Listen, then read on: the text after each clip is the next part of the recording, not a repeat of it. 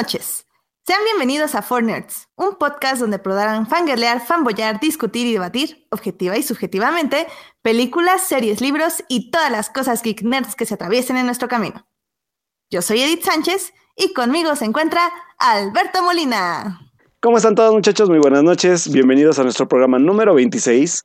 Qué emoción, ya llevamos 26 programas hablando de puras cosas nerds en este espacio. Y pues a los que nos escuchan, como siempre, ya sea aquí en vivo o diferido, pues les agradecemos su presencia y esperemos que este programa sea de su agrado como cada, como cada lunes a las 10 y media de la noche, aunque ya nos pasamos por 10 minutos, ¿verdad? Pero pero aquí estamos, Edith. Sí, definitivamente este va a ser un programa donde si ya no me escuchan hablar es porque probablemente me congelé viva en mi sala. Entonces, por favor, llamen a una ambulancia o algo porque hace mucho frío. Lo que, pero bueno. Lo que dijo Edith por dos. sí, no, ya tenemos chocolatito caliente y todo, pero aún así hace frío. Pero bueno, vamos a aguantar porque definitivamente tenemos muchas cosas de qué hablar. Eh, en cierta forma, Alberto, este va a ser nuestro primer programa normal, en entre forma, comillas. Sí, en, forma, ¿no? Ya con las cortinillas, con todo lo que ya estamos acostumbrados a escuchar, ¿verdad? Sí, porque hemos tenido muchos invitados especiales, tuvimos este especial del top 10, luego de la taquilla, luego hablamos de fangirlear con Joyce. Entonces, sí, definitivamente este es el mi primer programa normal. Em, si me escuchan un poco acelerada es porque tomé mucho café, perdónenme ustedes. Se tomó un litro de café por piedad. Lo peor es que lo tomé como a las 11 de la mañana. O sea, imagina, así me pega el café a mí, imagínate. Dios mío. Maldito Starbucks. Y sus cafés gratis. sus cafés gratis. Por cumpleaños, exacto. Mañana entonces yo voy a estar así, ¿eh? Porque... Pero tienes que ir y pedirlo así con todo. Era un café de 90 pesos si hubiera pagado por él, imagínate. ¡Wow! Ya ni eso cuesta una bolsita de café, este, de estos, de esos, ¿cómo se llaman? ¿Triturados o cómo se llaman? Sí, de molidos. Molidos, ya triturados. triturados. sí, no, ya sé, así lo pedí con todo, con todo, porque era gratis. No, pues. Pero bueno. Ahora vas a pagar las consecuencias de eso. Estoy pagando las Más bien las estás pagando. Espero dormir como por ahí de las 3 de la mañana y a poder cerrar los ojos. Pero bueno, en fin. ¿Qué tal, Alberto? Sí, nos vamos ya con la cartelera comercial porque hay que discutir tres películas. No, una película importante, una película que viene y unas películas que vimos el fin de semana. Perfecto, vámonos. Películas. Cine. Cartelera comercial en Fortnite. Este fin de semana, al igual que todos los anteriores fines de semana, se han estrenado muchas películas. Oh, sí. Todas de ellas muy importantes en lo que quiere, en lo que significa de los premios de esta temporada, que va a culminar con los Oscars el 4 de marzo. 4 de marzo, así es. No recuerdo. Mm. Y en este caso, este fin de semana se estrenó la película Three Billboards Outside Ebbing, Outside Missouri. Muy bien. es un título muy largo. Oh, sí. Pero creo que es como muy atinado porque definitivamente eh, de eso habla la película. Y es que de qué trata. Bueno, esta película de hecho inicia con una mujer que compra tres espectaculares, que son los billboards del título, eh, justo afuera de Ebbing, Missouri. Este, y los compra porque quiere eh, expresar un mensaje. Y es un mensaje importante porque su hija fue asesinada y violada y ella quiere justicia. Y la única forma en que cree que va a conseguirla es como denunciando públicamente que esto, esta justicia que ella espera no, no ha ocurrido y no va a ocurrir si no si no se ponen a la tarea de, de, buscar a, los culpables. ha sido una película muy premiada por, bueno, eh, sobre todo su actriz principal, que ahorita les digo, ¿tú te acuerdas con... Frances McDormand. Yo no pude verla por razones. Pero Alberto sí la pudo ver y nos puede hablar de ella. ¿Tú qué opinaste de esta película, Alberto? Primero, antes que nada, buenas noches, ¿no? ¿no? la verdad es que me sorprende que, que, por ejemplo, acá en mi rancho no llegó, pero sí pude irla a ver a sus ranchos, señorita. Entonces, ¿cómo estuvo esa falla ahí? A ver, cuéntame. mira, mira. Estuvo un, tuve un fin de semana complicado. digámoslo así. Pues sí. Y entonces me puse a ver la película en un screener especial que nos envió la distribuidora, obviamente. Ah, sí, porque claro. somos muy importantes. Exacto, sí. En este screener yo lo empecé a ver, pero como tú sabes, hace mucho frío. y, y por razones ajenas a la película, no tienen nada que ver la película, me quedé muy dormida. despertándome en un punto del plot point bastante importante. Entonces, oh, sí. así como muy triste, pero ni modo. Digamos, Entonces, sí, que, digamos que Edith la despertó un balazo. un balazo importante dentro Importante del dentro de la película. pero bueno. Bueno, pues. miren, sí, sí, les fallé, querido público, lo siento mucho, pero pues así es la vida y a veces no puede ver uno screeners importantes que te envían distribuidoras. Pero por eso Alberto se las va a vender. Alberto, dinos qué te pareció la película y deja Ay, de muchachos, quemarme. Sí, ya, ya no voy a quemar a mi, a mi pobre amiga Edith. La verdad es que, mis estimados amigos, eh, pues sí, la verdad es que la película para mí fue como una película más, más, al- más un poco lejos del tema. Creo que es una película de elenco, o sea, es un reparto bastante, yo puedo decir que grande e importante. Tenemos a Frances McDormand, tenemos este, a Woody Harrelson, tenemos a... Ay, se me fue el nombre de este chavo. Ahorita me acuerdo quién más. Este, está también por ahí un- una aparición especial de Peter Dinklage, de, de nuestro querido Lord Tyrion. Este, o sea, es un elenco bastante interesante. Por ejemplo, el chavo, el chavo que es el hijo de, del personaje de Frances McDormand lo vimos en, en Manchester by the Sea, que es el, el chavo, el, el sobrino de este Casey Affleck. Entonces sí es este, es un elenco bastante amplio y, y- e interesante, ¿eh? porque sí le da como un peso importante por cada cosa que va sucediendo. Se, se luce cada uno, o sea, cada quien tiene sus, sus apariciones como relevantes, este, aportan algo en la parte dramática o en la parte cómica, que es lo que, es lo que más me, me llamó la atención, que es una película donde la mayoría de los que la vimos ese día, o donde yo la vi, este, nos la pasamos riendo, es una, es una comedia bastante ácida, pero también bastante, este, pues bastante como interesante sobre los temas que toca. Como decía Edith hace rato, esta parte como de la justicia, de lo que es el, el tema principal, se podría decir que es la, la parte de la, de la, del asesinato mm, no este, pues no castigado en, en estos como, como pueblos alejados de Estados Unidos. Por ejemplo, voy a poner el ejemplo tan un poco rápido para entender como en qué contexto estamos visualmente y, y de escenarios, como lo que hicieron los hermanos Cohen en, en No Country for All Men o No es Sin Lugar para los Débiles, que es como este espacio como donde cada quien, como al, al momento que, de ser un lugar tan pequeño, con una justicia tan limitada, pues la gente tiene que tomar justicia por- por mano propia, ¿no? Entonces, es como este, esta parte como, ¿cómo decirlo? Como, como ahora sí que como un poco abandonada de Estados Unidos, ¿no? Entonces la gente pues literal vive como, como puede, de lo que puede, gracias a, pues, a su pequeño pueblo. Y Frances McDormand trabaja en una tienda como de recuerdos. Entonces, este, pues se puede decir que de, pues de eso vive. Y aparte empiezan aquí a tocar temas interesantes porque, por ejemplo, el, el personaje de Frances McDormand es un personaje muy como, como muy sarcástico, muy, muy, poco positivo. Primero porque lo que le pasa con su hija y en segundo porque también ella ha sido víctima de violencia de género. Entonces, todo eso también tiene que empezar a mezclar como esta parte de temáticas fuertes, ¿no?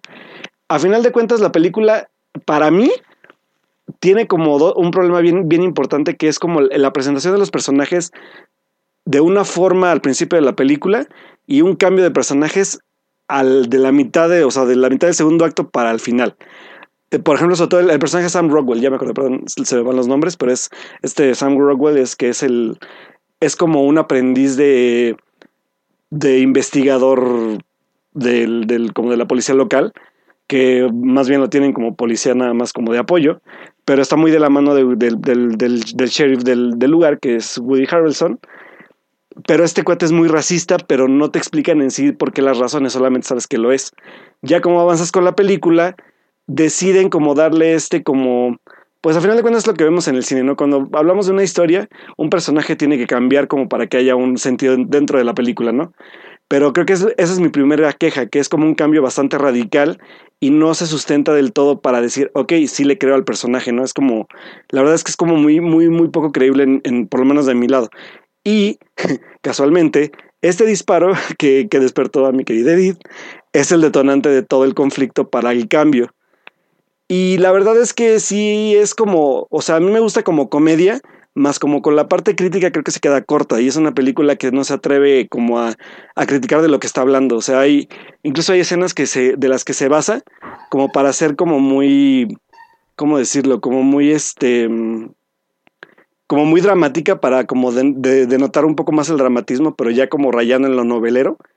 Hay una escena, por ejemplo, donde te pasan un flashback de Frances McDormand discutiendo con su hija, donde le dice, ¿no? O sea, es que quiero salir. No, pero no puedes salir, no te puedes llevar el coche. Entonces la, la, la pelea entre ellas dos denota en un diálogo final donde dice, pues ojalá que me violen cuando me vaya. Pues sí, ojalá te violen. Entonces como de, ¿qué? O sea, son, son elementos que para mí sí como que sobran en algunos aspectos, como que no es necesario dotar de ese dramatismo tan facilón si ya sabemos de qué nos está hablando la película. Por ejemplo, también el personaje de, de, Peter Dinklage, que también es como muy... Es como un personaje que nunca, nunca le encontré sentido en la película, pero se que da buenas, buenas como como, ¿cómo decirlo? Como diferentes tonalidades sobre el aspecto de carácter que tiene Francis McDormand como personaje. Entonces, sí hay cosas que para mí funcionan bien, pero al final fallan en el punto principal, que es en el criticar lo que está pasando en cuanto a la violencia de género, a la justicia en esos lugares donde se podría decir que casi casi es un volado que logra andar con el asesino, y sobre todo el, el, el discurso final que tiene que ver un poco con esta crítica de, del, del daño como psicológico que dejó la guerra en los, pues en los chavos que se fueron a la guerra de, de, de Afganistán, ¿no? Entonces, esta parte sí, la verdad es que no, no, no quiero hacerles como spoiler si no lo han visto, pero tiene que ver con este tema, el, el asunto de la violencia, de, o sea, de, de dónde surge esta violencia. Y a mi parecer, el final, no, no lo voy a spoiler, pero es un final como bastante todavía como condescendiente con la parte del perdón. Tiene que ver mucho con el perdón de las situaciones. Pero, ya que la veas, Edith, hay una parte donde el personaje Sam Rockwell peca mucho para mí de idiota. Porque al personaje se le explica, el, o sea, se, se le dice, ¿no? Este, esta persona que, que posiblemente puede ser nuestro sospechoso, no la podemos tocar porque es un ex militar. Pero el otro güey se hace como el oxiso y yo la verdad es que yo sí puedo decir que se me hace demasiado... o sea, es, eh, o sea, raya en lo ridículamente idiota para ser muy ingenuo, a pesar de cómo sea el personaje. Pero este como perdón por la situación de, del, del tema que estamos tocando.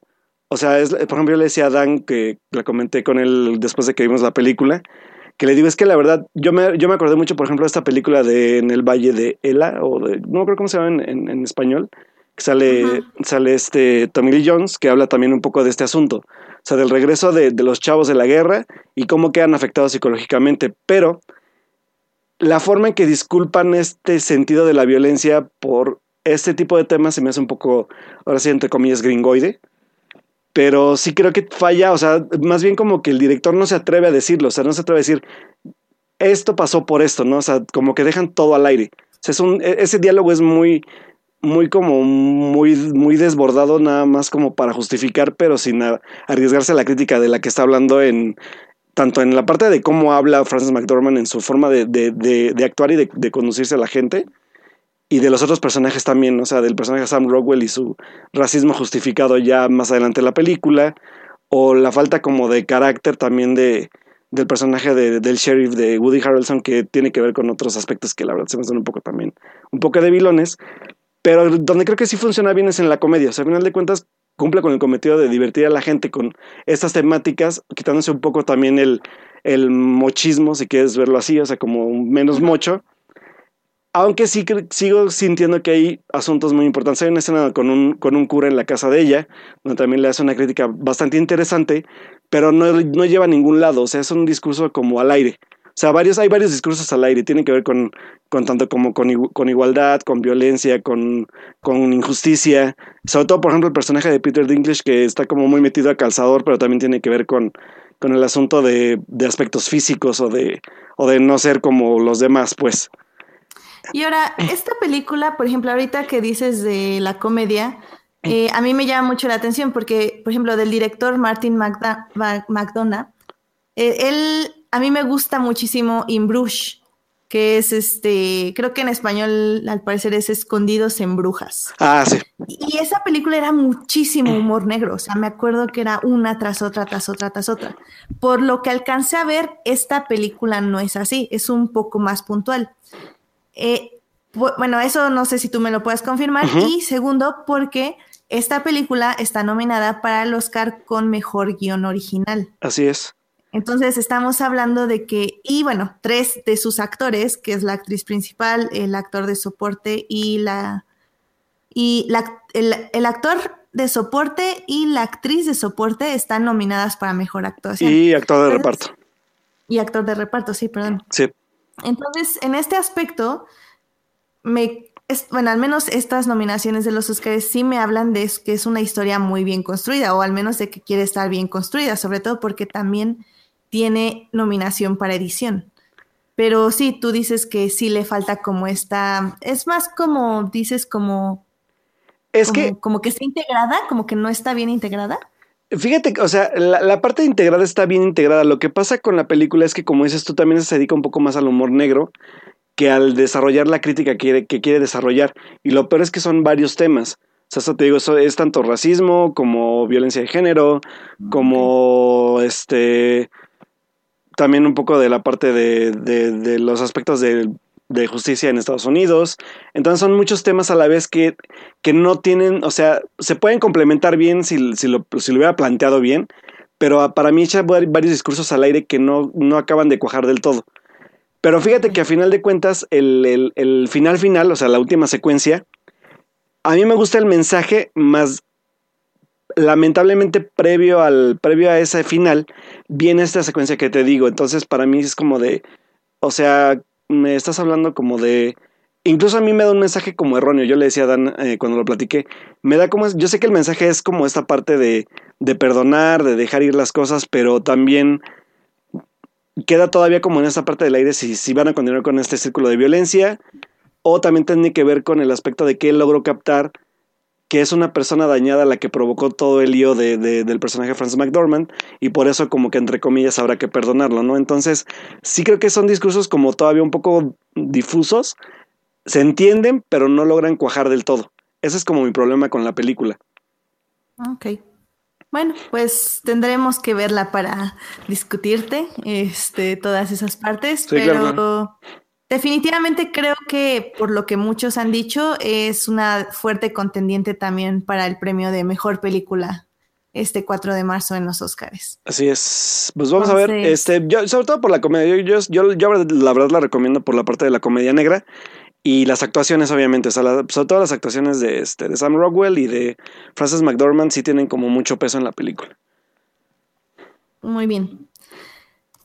También este fin de semana, esta, la semana pasada, tuvimos la oportunidad de ser invitados oficialmente, claramente, por Universal a la premiere de The Post. Eh, esta película va a salir este fin de semana, si no me falla la memoria. Sí, este fin de semana. Sí. Este fin de semana. Eh, va a salir esta película que es dirigida por Steven Spielberg actuada por Meryl Streep y por Tom Hanks, entre muchos otros actores bastante importantes. Eh, por ejemplo, Sarah Paulson, está Alison Brie. Mm. Eh, hay muchísimas personas en esta película, definitivamente son muchos.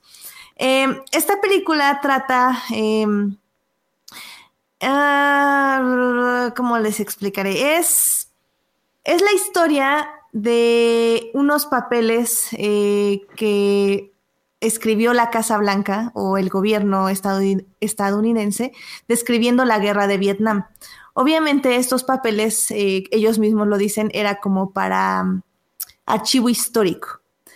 El problema es que en estos documentos revelaban que estaban, que la guerra era sin sentido, que la estaban perdiendo, que estaban perdiendo miles de vidas de diversos jóvenes y para nada, básicamente. Entonces estos papeles por X y Y razón, encuentran su camino hacia eh, el New York Times y el New York Times, al publicar la historia, es censurado por el gobierno.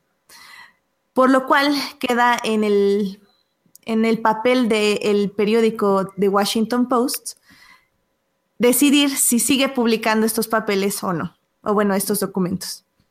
Eh, este periódico es liderado por una mujer que justamente su padre, bueno, su padre era el que tenía el poder en este periódico porque es un periódico familiar y el padre se lo, da, se lo da no a su hija, sino a su esposo. El problema es que cuando muere su esposo, ella es la que se tiene que hacer cargo del papel y pues obviamente por la época y por todo lo demás, pues está aprendiendo a utilizar este poder y a utilizar esta nueva responsabilidad. Em, en pocas palabras, eh, creo que sí es una película que es muy digna de verse. En cine, sí. Si les gusta al menos películas sobre historia o sobre acontecimientos de los que no sabemos mucho, pero que vale la pena que, se difundan. Eh, al igual que Darkest Towers, tiene como esta cualidad, se puede decir de, de cierta forma. Ahora, el problema, siento yo, es que tiene el nombre Steven Spielberg, Steven Spielberg detrás de ella lo cual nos da como ciertas expectativas y creo que en sí no las cumple. O sea, la película, eh, si la van a ver este fin de semana, yo la vería nada más pensando que es, no tanto de, quién es. Em, porque sí tiene grandes estrellas. O sea, como digo, tiene a Meryl Streep que hace un papel que ya puede hacer, o sea, con los ojos cerrados, que es una mujer sumisa, pero que va encontrando su poder, lo cual está muy interesante. Tom Hanks es Tom Hanks, o sea, no hay más que saber de eso. Y por ejemplo, a mí, a mí me llama mucho la atención mientras veía la película, porque yo decía, ok, ¿cómo tienes a una actriz de la calidad de Sarah Paulson siendo la esposa de Tom Hanks? Y ya, eso es lo único que hizo toda la película, excepto que hay un momento en, la cinta, ya mucho más adelante, donde ella lanza un super mega discurso que así dices, wow, o sea, sí, Sarah Paulson, o sea, no podía decirlo a nadie más. Y es que creo que casi todos los actores les pasa esto, o sea, son como, son como actores terciarios o, así de background, hasta el momento en que dicen su discurso de dos, tres minutos y se vuelven a ir al fondo. O sea, es, muy interesante cómo funciona la dinámica. O sea, cómo ciertos actores logran resaltar, pero a la vez ser como muy discretos por detrás, lo cual habla de que, es, de que un gran director está, está dirigiéndolos, pues, de que sí sabe cómo administrar tiempos, cómo administrar ritmos y cómo seguir una historia. O sea, no digo que esta película la pudo haber hecho cualquiera, o sea, se ve que es un director experimentado, que sabe lo que hace. El problema es que siento yo que yo esperaba un poquito más. Ahora también eh, creo que vale la pena verse porque Steven Spielberg, que si bien me recordaron que tiene una buena trayectoria de mujeres o historias de mujeres, creo que en esta película se añade muy bien al discurso feminista de ahora, de, este 2018, pues, bueno, 2017 que empezamos porque es una historia sobre mujeres que empiezan a encontrar su poder, eh, mujeres que, que, justamente están como en un entorno completamente masculino y que tienen que aprender a sobresalir a pesar de que básicamente la están pisoteando cada tres minutos. De hecho, hay una escena muy poderosa que a mí me gustó, que es cuando eh, la, actriz principal está Mary Streep, el nombre de su personaje es Kay Graham, eh, va hacia una sala de reuniones en Wall Street. Y, me encanta porque va subiendo unas escaleras y pasa a todas las secretarias, básicamente, de, de los ejecutivos a los que va a ver. Y todas la ven como admirándola y como diciendo, ay, sí, pase, pase, pase. Abren las puertas de este lugar y toda la sala está llena de hombres. Y ella es así como, como que se adueña su presencia de la sala, pero aún así ahí ella no tiene el poder porque todos nada más la están evaluando y es un peón para ellos. Entonces, tiene como este tipo de imágenes muy poderosas y discursos como el de Sarah Paulson muy poderosos que hacen creo que la película sea digna de verse y que se disfrute. pero yo iría con bajas expectativas. Aún así, vayan a ver, tiene dos nominaciones al Oscar, que es a Mejor Película y a Mejor Actriz. La actriz es porque Meryl Streep tiene que tener su nominación anual y esta era la que tenía que ser. Y, y, la de película siento que es mucho nada más como una indirecta a Trump, que es justamente de que el gobierno no va a callar a la prensa porque la libertad de prensa es antes que todo y porque Estados Unidos es un país libre y, bla, bla, bla, ya saben, el discurso, ¿no? Pero es, yo creo que es una nominación más este, simbólica que otra cosa. La verdad no creo que gane. Creo que ahí puede ganar un discurso muchísimo más poderoso que este. Mm. Pero este, creo que si gana quedaría como clarísimo el mensaje de Hollywood a Trump. Pero bueno, vayan a ver. Eh, como digo, es una buena película y tiene bastantes cualidades interesantes que pueden evaluar mientras la ven. Eso sí, cómprense palomitas o algo, porque se siente un poco larga también en algo. Eh, es, lo que, es lo que te iba a comentar, porque eso estaba comentando con un amigo que, que igual tiene como este tipo de influencias donde les mandan screeners exclusivos a ellos para verlas. A nosotros sí nos invitaron al cine, o sea, sí, bueno, a y todo. Tú sí, tú sí fuiste. No, él ya sabes que como así como nosotros, tú con este, con, con Three Billboards, él también le llegó una copia así exclusiva, y ya sabes, ¿no? Entonces ya vio The Post, pero platicaba un poco de él con eso, porque él ponía, o sea, dice, la película es buena, pero siento que Spielberg ya se enfrascó en este tipo de, de discursos como muy, muy politizados, como muy, muy elaborados. Y también esta parte que dices tú que es un poco lenta, habla también de eso, como que dice, siento que a Spielberg le falta ya saber cómo dar, dar ya como corte a escenas que a lo mejor se alargan demasiado. O este. O ser un poco más, más conciso en los, en los. como en los discursos que quiere dar sobre los temas que toca. Es que es, es el síndrome del director que ya no tiene un editor que le pueda decir que no. O sea, ya eh, llega Spielberg, le dice, quiero esto, y el editor le dice, bueno, pero es que si cortamos la... No, no, no, o sea, quiero esto porque soy Steven Spielberg. o sea, ya, ya, ya. ¿sabes? Creo que es un poco eso.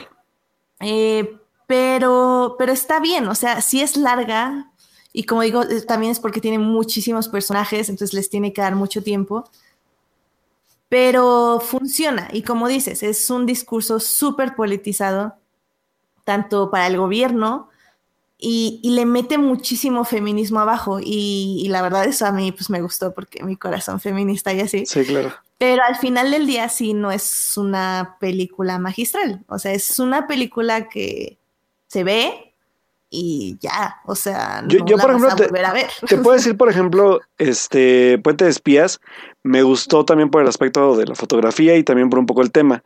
Pero, por ejemplo, creo que es de las, de las únicas películas que he visto de, de Spielberg que sí de plano la paré porque no la aguanté, que fue Lincoln, que sí de plano para mí sí fue así como ¿En serio? Y no, no porque sea mala, sino porque simplemente no conecté con el discurso. O sea, la verdad es que no, no me identifiqué con lo, con lo, con lo que hablaba.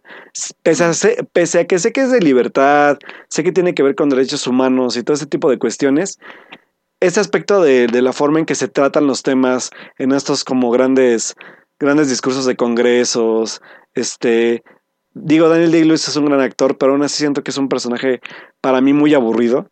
No sé si en manos de otro actor hubiera sido peor de aburrido. Pero creo que también esta parte como tiene que ver con una parte como de también de patriotismo, si quieres verlo así. Y creo que eso también es una parte que toca ya mucho Spielberg en sus temas. Digo, en Puente de Espías se nota, ¿no? Por ejemplo, en, en el personaje de Tom Hanks, como este abogado, por ejemplo, que también trata como de como de no dejar como en ridículo a su país, pero también no, no descuidar la parte de los derechos humanos de, del personaje de este de Mark Rylance, ¿cómo se pide este señor? Ah, no, la verdad no me acuerdo. Este, pero bueno, tiene que ver mucho con esta parte también que te digo, ¿no? Entonces como, como que sí depende de qué tipo de tema toque. Yo creo que para mí la parte política de Spielberg ya sí la, la tendré que yo, por lo menos personalmente la evalúo. Pero sí, este, por lo menos Lincoln sí, que es de las películas que de hecho me preocupa que poste algo de ese tipo, aunque me interesa la temática de, de periodismo, porque al final de cuentas como que me, me, late ese tipo de, temas. Sí, y es que, o sea, al final yo, yo justo les decía, eh, me preguntaron las personas con las que fuimos, este, que si me había gustado, y yo, sí, está buena. Me decían, ok, pero no te gustó. Entonces le digo, no, o sea, sí, pero va, si nos vamos a películas de periodismo, pues yo prefiero mil veces Spotlight del año pasado, ¿no? Creo que fue. Eh, Spotlight, también te iba, es que no sé si ya viste, este, creo que se llama Todos los Hombres del Rey, que tiene que ver con la temática de Watergate, que sale este Robert Redford y... Mm, sí, no, creo que no la he visto, no estoy tan segura, la verdad. Que también habla, este, tiene que ver también, ese es otro, es un aspecto más como Spotlight, que es como de, como de investigación ahora sí que periodística, pero ah, eh, yo por lo que entiendo en esta tiene que ver un poco más con, con la moral de un periódico que otra cosa. Sí. O sea, no, no tanto por la temática que toquen los papeles, sino por el, por el políticamente cómo, cómo va a afectar a su periódico, pues. Sí, aquí es, es más bien, ¿sabes qué? Eh, se, se, debate mucho el deber de un periódico. Oh. O sea, el deber patriótico o hacia la gente de informar a pesar de que puedes perder todo porque el gobierno no quiere que lo muestres. O sea, ese es como el debate. O sea, el deber, el deber hacia la historia y hacia el pueblo americano. Y, entonces, y entonces, ya que dices eso, entonces yo sí puedo como intuir que tiene que ver esta parte de las fake news, por ejemplo. Sí, sí, sí, completamente. O sea, de ah, hecho, la película tiene cachos de Nixon criticando al, periódico y diciendo, no, al Times lo vamos a enterrar, y también a esos del Washington Post, y no quiero saber nada de ellos. Así, al mero estilo Trump. Eh, sí. Eh, filtra, o sea, eh, Spielberg se toma momentos para mostrarte esas llamadas y ves a Nixon en, desde afuera de la Casa Blanca, este, hablando y haciendo estas llamadas. Y justo la peli, digo, spoiler, termina con Watergate.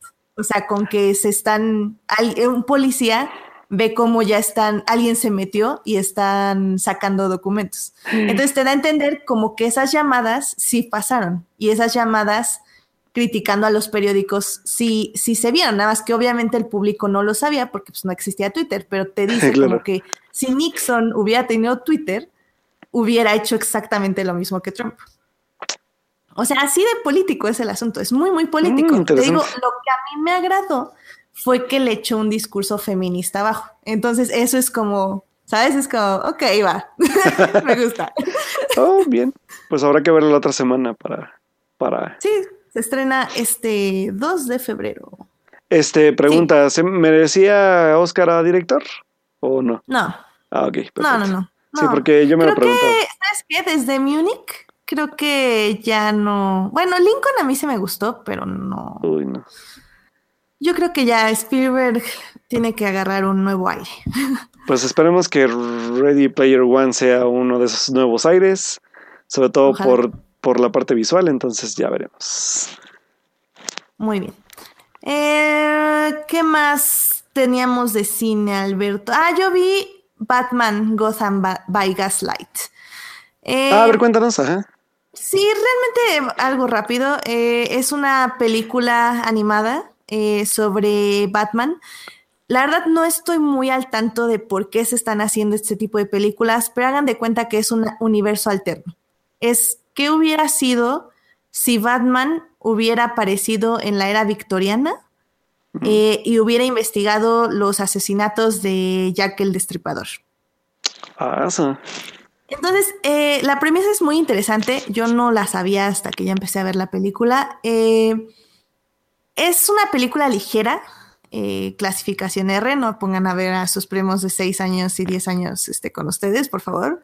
Grave error. Este, pero em, me interesa porque muestra a un Batman que hace mucho que no vemos, que es el Batman detective, que de hecho llega un, un punto en la película, este, hasta sugieren como que lo entrenó Sherlock Holmes, lo cual también está, está chistoso, pues. Oh. Eh, y también hay muchísimos guiños a diferentes villanos o a diferentes aliados de Batman, o sea, ya sea que estén ahí como personajes o que aparezcan rápidamente.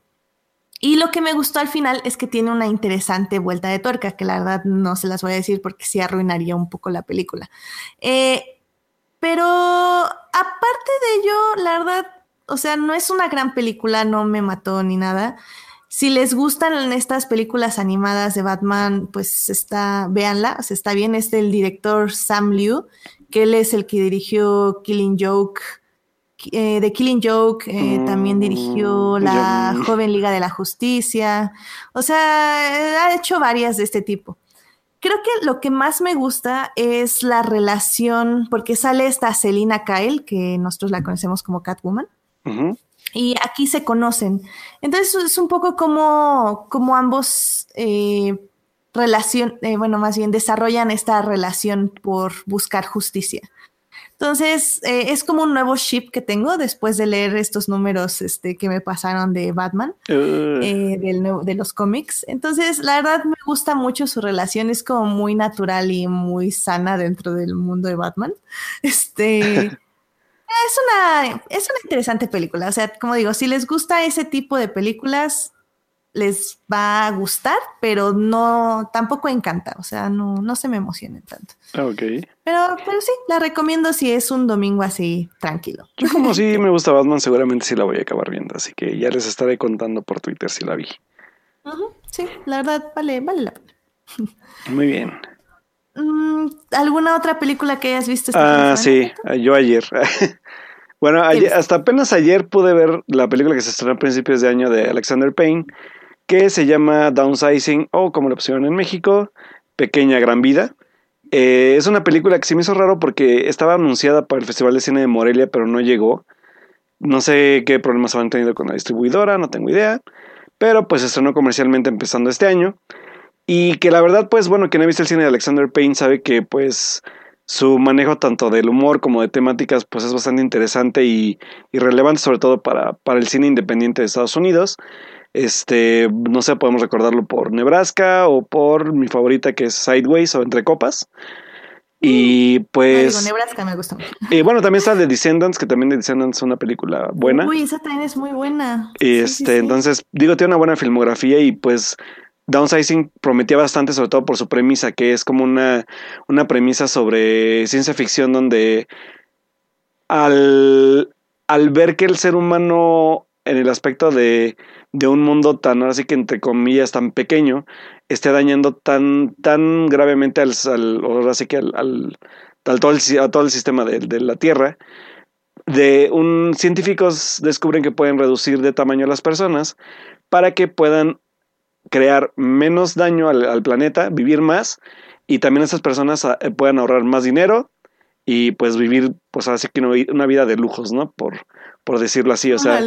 O sea, su, si, un, si tú tienes un dólar, eh, equivale como a 100 dólares en, en, en moneda pequeño, ¿no? Entonces digo, la, la, la historia está bastante interesante. A mí se me antojaba bastante, hasta, hasta, hasta apenas la pude ver porque había muchas cosas que ver es- estas semanas, pero ya me di tiempo de verla y es que me llama la atención sobre todo por, por el elenco, ¿no? Está Matt Damon, está Christoph Waltz, estaba este, ahí se me fue el nombre de esta chava, la que sale en Mother, la que sale como 10 minutos, como 5 minutos. Mm, Eh, Kristen Wiig. Es este. Eh, Kristen Wiig, ajá. Y este. Y sale una chica, Hong Chao. Hong Chao, que no sé, no sé si. Yo no la he visto en otra cosa, no sé si tú la hayas visto en otra cosa. Mm, ahorita te digo. Pero bueno, Mm. este. Bueno, sobre todo por, lo, lo digo porque es. Creo que es la, la mejor parte de la ah, película. Big Little Lies. Justo. Ah, mira, fíjate, no, bueno, yo como no he visto, pero tú sí. Sí. Este, pero es una, es una gran actriz, ¿eh? O sea, y de hecho ella se lleva la película. Tiene un papel bastante relevante y me sorprendió porque yo creí que iba a ser como un secundario de esos, como que apoyan al principal nada más por, pues, porque tienen ganas, ¿no? Pero la, el background de ella está muy interesante. Pero bueno, voy rápido. La película se divide en tres, en tres, en tres mini películas. La primera que es la comedia de el viaje al, al mundo de los pequeños. La segunda que es como un, un drama político sobre como estas divisiones sociales a pesar de que se supone que se está viviendo en un mundo de lujos. Y la tercera parte de la película que tiene que ver con una parte más espiritual y, y más pegada a la parte de cómo cuidamos el planeta, el, como el, el salvarnos a nosotros mismos. Entonces, tipo, esta parte como muy filosófica, digamos, ¿no? La película está buena, me gusta, me gustó la película, no me dormí porque hay gente que está leyendo que se duerme. La verdad es que la película no, no, no, este, no, no, me, no se me hace aburrida, tiene momentos interesantes, pero creo que el problema con Alexander Payne quiso arriesgar tanto que logró una película muy dividida y que no logra conectarse entre ella misma en sus temáticas. O sea, no logra conectarme a mí de la parte cómica del, del hacerte chiquito a la parte dramática de descubrir que hay otras clases sociales a pesar de que creíste que ibas a vivir como rico. Y la otra que es como ya esta parte como de, a final de cuentas, también nos hicimos pequeños porque queremos salvar el planeta Tierra de los, las emisiones de gases, el calentamiento global. Y todas las lecturas son interesantes. El problema es que no cuaja ninguna con otra. Por eso digo yo que estás viendo otras películas diferentes. Como si vieras como, como spin-offs de una de la otra Sí, claro. En una película, pues que la verdad sí, sí habla de cosas interesantes, pero que no cuaja. O sea, ese, es su gran problema. Porque es una, es una gran, una gran premisa, ¿eh? Yo sí recomiendo verla. Más sí váyanse con esa idea de que son como tres películas diferentes. Pero sí, sí, la verdad es que me, me gustó. No es una gran, o sea, no, no, no, no, no logro conectarme tanto por ese problema de como de la inconexión entre sus actos pero creo que sí está interesante verla, sobre todo por lo que habla y, y, y pues obviamente pues la actuación de Matt Damon, Matt Damon ya es como, a pesar de que no ha hecho buenas películas últimamente, sabemos que por lo menos pues le hace el esfuerzo y actúa bien.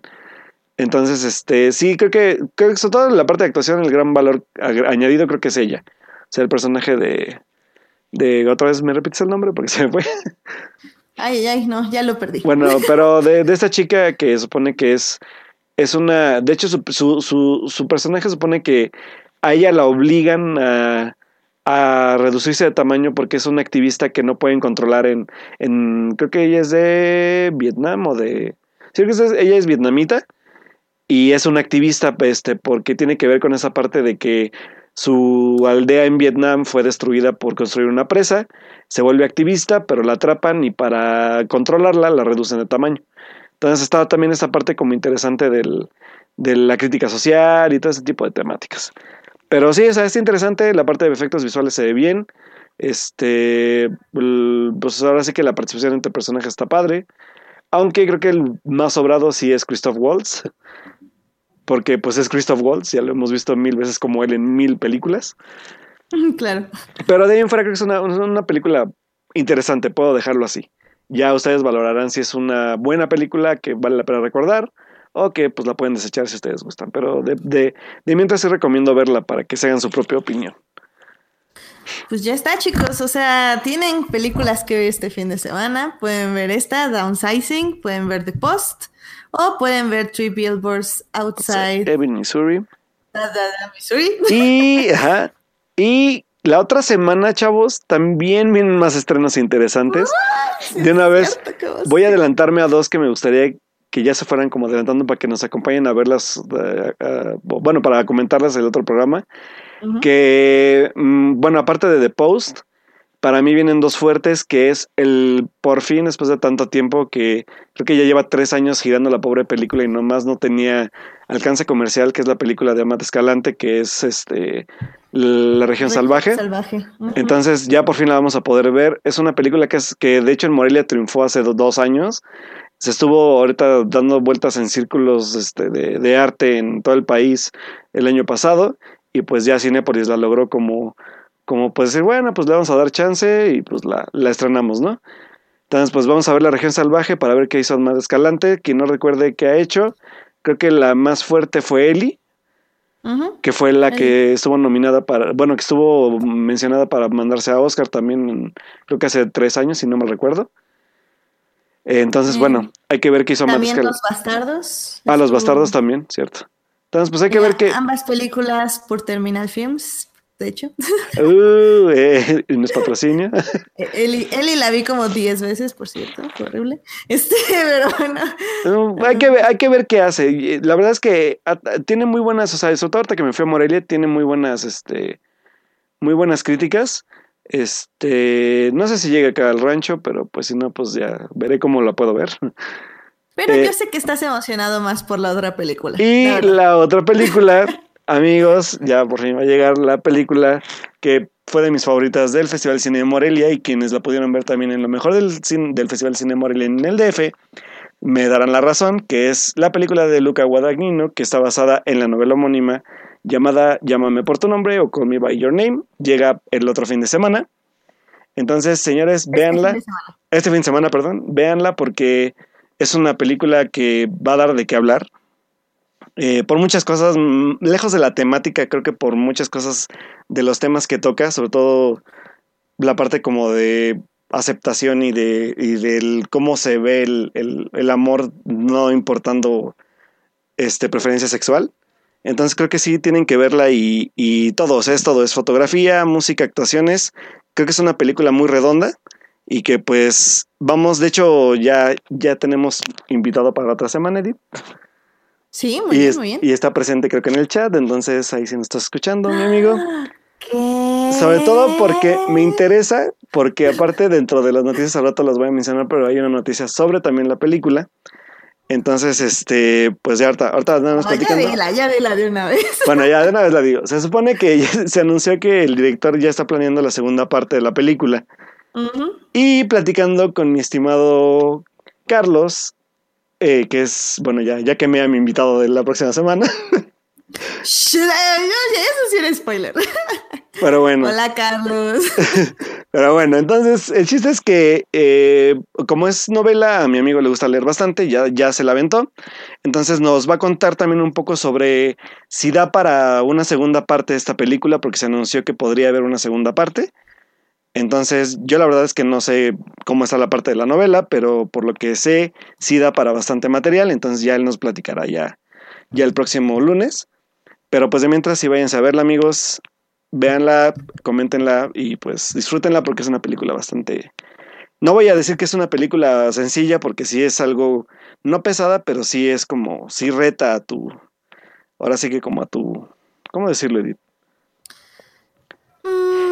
Intelecto no. No, es, es, como retador en el aspecto de, de, de, abrirte como a ver otro tipo de películas y de temáticas, sobre todo. Entonces, pues vayan a ver y ya están dos de los estrenos fuertes de la otra semana, incluyendo The Post también, con ya serían tres. Y pues va, es un otro buen fin de semana de cine, sobre todo porque pues época de premiaciones. Así que pues ya, ya tienen recomendaciones para otra semana para que platiquen con nosotros en el, en el en vivo del lunes. Pues esas son nuestras recomendaciones en cine. Así que vámonos a series. Vámonos. Series. Televisión. Streaming. En. For Nerds. ¿Qué nos gustaría hablar de series? Definitivamente hay algo que, que yo quiero hablar porque, como les comentaba cuando anunciamos lo de los top 10 y todo esto. O sea, hay muchas series que uno no puede ver y que cuando uno ve ya después dices, oh, esto me hubiera modificado todo mi top 10 porque fue increíble. Y bueno, yo en este caso estoy hablando de una serie de HBO que de hecho ganó el premio, el Globo de Oro, tanto por actor como por actriz. Em, y como serie dramática. Eh, ah, y de hecho también eh, actriz de soporte, también ganó por Laura Dern. Eh, ¿De qué serie hablo? Pues hablo de nada más ni nada menos que Big Little Lies. Big Little Lies es una serie escrita por Liane Moriarty. Ella es este, está basada en una novela más bien de, de Liane Moriarty. El showrunner es este David E. Keeley.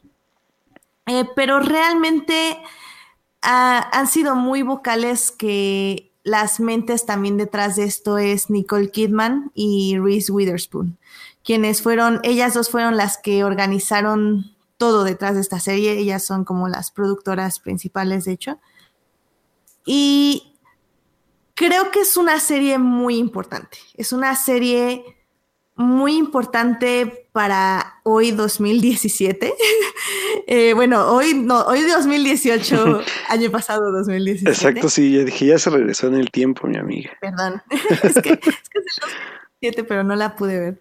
Eh, porque, bueno, nada más para decirles así rápido de qué se trata, es, es la vida de tres mujeres. Un camino. de Perdón. Bad joke. Sí, bad joke. Very bad joke. Ok, ya. Sí, Eh, sigue, de sigue. tres mujeres que viven, ahorita no recuerdo dónde viven, maldita sea, pero es el típico suburbio gringo donde, pues la verdad es que son todos muy ricos. Y lo que tienen en común estas mujeres es que, bueno, son amigas, sí, pero más que nada es porque son amigas porque sus hijos van a la misma escuela. Eh, que es una escuela pública, una escuela pública, obvio, súper gringa, súper mega nice. Em, pero ¿por qué creo que es importante esta serie? Bueno, al inicio, creo que para mí era como el infierno hecho realidad, porque era como estas como rivalidades de chismes, de envidias, eh, de competencias, de sobreprotección por los hijos de, todas estas mujeres, porque principalmente sí son las madres de estos niños los que los que tienen este el estrellato en esta serie se podría decir, pero bueno, también es de sus relaciones con sus esposos y cómo estos se relacionan con ellas. Eh, pero poco a poco también vamos a ve- ver no solo estas rivalidades, sino también estas formas de amistad, estas como virtudes que tiene cada una, cómo cada una a su manera busca lo mejor para su hijo y al final de cuentas también lo mejor para ellas mismas. Eh, no es una serie fácil, no es fácil por muchas cosas, o sea, es, hay mucho sobre, un, hay sobre violencia doméstica, hay mucho sobre violencia psicológica, eh, sobre violación, eh, hay también, ay, este, como les decía, estas, estas rivalidades entre mujeres que, que creo que lo que hace muy bien la serie es que al inicio, literal, puedes decir, pues es que están locas. O sea, literal, si yo creo que si yo fuera hombre, digo, no sé, Alberto, tú algún día la tienes que ir, me tienes que decir. O sea, yo sí diría, estas mujeres están locas. O sea, y, y poco a poco, eh, yo al menos yo como mujer, me pude, o sea, vi cosas con las que dije, sí, pues claro, es esto. Y luego cómo reacciona aquí, sí, reacciona por esto. Y cómo poco a poco estas rivalidades empiezan a hacer amistad o cómo empiezas a ver la amistad debajo de estas rivalidades. Porque, bueno, eh, creo que el único problema que yo tuve con la serie es que hay como un cliffhanger eh, que inicia con que alguien murió.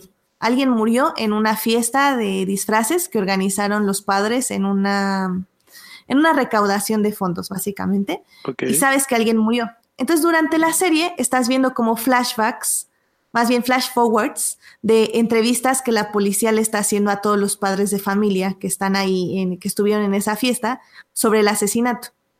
ok. Y ellos van hablando sobre estas, estos cuatro personajes principales. Bueno, son, son cuatro personajes principales mujeres.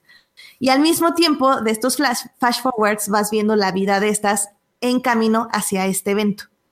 Eh, sí, creo que espero que haya quedado más claro. Perdón, por Híjole, es que lo que me estás contando, bueno, ahorita que acabes, pero me suena a una serie que, que yo ya vi. Eh, a ver, ¿qué serie? Ay, no se vayan a reír de mí, amigos, pero mi referencia está muy babosa. ¿Qué, qué, qué serie? Dime, dime. ¿Eso no suena como a Desperate Housewives? Híjole, es que no sé. No, no, yo no vi Desperate Es que, bueno, o sea, a final de cuentas, Desperate Housewife empieza exactamente así. O sea, es una muerte, ellas son amigas, pero también tienen rivalidad. Sí. Obviamente no, no de hablar en el mismo contexto lo que hablas, pero me suena, me suena. Pues, mira, es que me gustaría decirte que no, pero la verdad es que yo nunca vi Desperate Housewives. Entonces, no sé si esté logrado con la misma sutileza. Y lo más importante, que creo que esto es muy, muy, muy importante, el mensaje final. Porque el mensaje final es este, es una palabra nueva que aprendí con Joyce, que se llama eh, la sororidad entre mujeres Ajá. Bueno, pues, la sororidad es entre mujeres siempre, pero bueno, eh, eh, ¿qué significa? Es esta hermandad. O sea, que al final del día, eh, las, o sea, las mujeres pueden llegar a, a protegerse y a defenderse entre ellas. Y, y no solo en el aspecto físico, sino también en el psicológico y en el emocional. Y creo que es un mensaje súper importante y no se podía haber logrado en una película. O sea, sí se necesita una miniserie porque necesitas entender todos los lados de estas mujeres. O sea, tienes que entender cuáles son sus debilidades, cuáles son sus virtudes, cuáles son sus miedos, cuál es su ira, cuáles son sus tristezas y cómo se relacionan con todo lo quienes con quienes las rodean, con sus esposos, con sus hijos, con sus hijas, con sus amigas, con ellas mismas, con su lugar en la sociedad, con su lugar en el trabajo, con su lugar en la escuela, con su lugar en el mundo. Y aparte, creo que es a mí lo que personalmente más me gusta de la serie, es la edición, porque la edición es muy de emocional, es muy, muy emocional. Constantemente estamos viendo cortes rápidos hacia emociones que ellas están viviendo en ese momento. O sea, no es una voz en off la que te dice como, ay, es que está triste por algo. No, no, no. E, o sea, si alguien está triste, tiene un flashback a un momento donde está sufriendo, pero un sufrimiento máximo, o algo de lo que se arrepiente, o si empieza a tener un enojo, una ira incontrolable, incontrolable empieza a verse eh, cómo se tira de un acantilado. O sea, son, son imágenes entre la fantasía, entre el deseo y entre el subconsciente que se mezclan con la realidad. Y creo que eso funciona muy bien.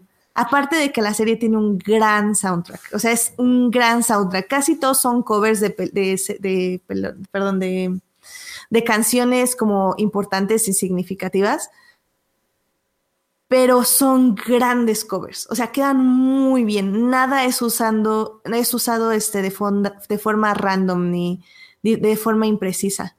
Mm. La verdad, eh, véanla.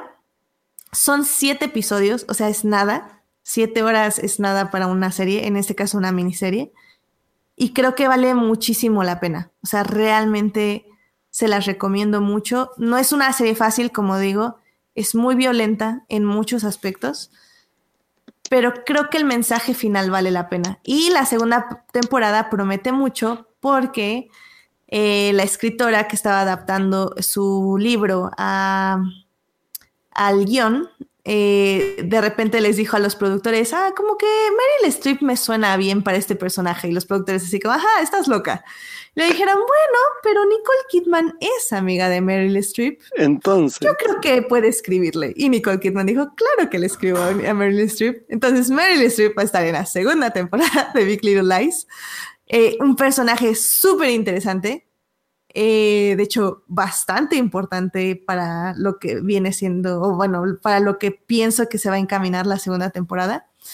Entonces, promete mucho y la verdad es una serie muy bonita, o sea, me sacó muchos feels al final, la verdad. ¿Para qué les Pues vamos a verla. Y aparte, me gusta porque ¿cuánto duró una hora cada capítulo, no? Una hora, menos 50 minutos, 55. Ah, pues porque si es de HBO, entonces sí es como eso. Pues sí, nada, más como dato extra, hay que recordar que esta sería la segunda serie, creo que hace Meryl Streep con HBO. ¿Perdón? Eh, sería la segunda serie que hace Meryl Streep con HBO porque la primera, sí, la primera fue en 2003, eh, una, una, serie que se llamaba Angels in America. Órale. Entonces, este, por ahí está el dato extra, por si creían que era la primera serie que hacía con HBO, pues no, muchachos. Porque aparte, Angels in America tenía buen reparto, estaba también, creo que salía Al Pacino, salía Emma Thompson, este, así como varios actores interesantes, ¿eh?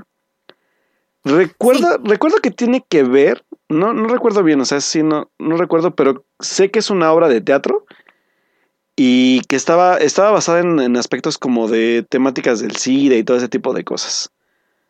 Eh, ¿Cuál, perdón? La de Angels in America, la que te digo. Ah, la de Angels in America. La verdad no me suena a nada, ¿eh? A ver. Pero bueno, es, es, es la, creo que es la primera serie que hizo Meryl Streep con, con HBO y creo que la única serie que ha hecho.